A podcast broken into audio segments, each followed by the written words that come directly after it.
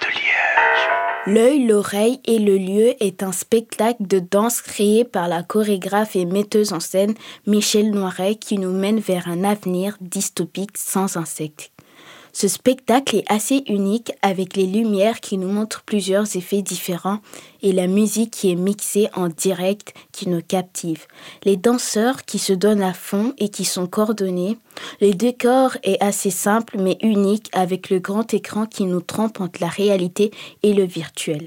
J'ai apprécié l'originalité du spectacle qui nous informe sur le monde de demain sans les insectes et surtout la présence de la chorégraphe.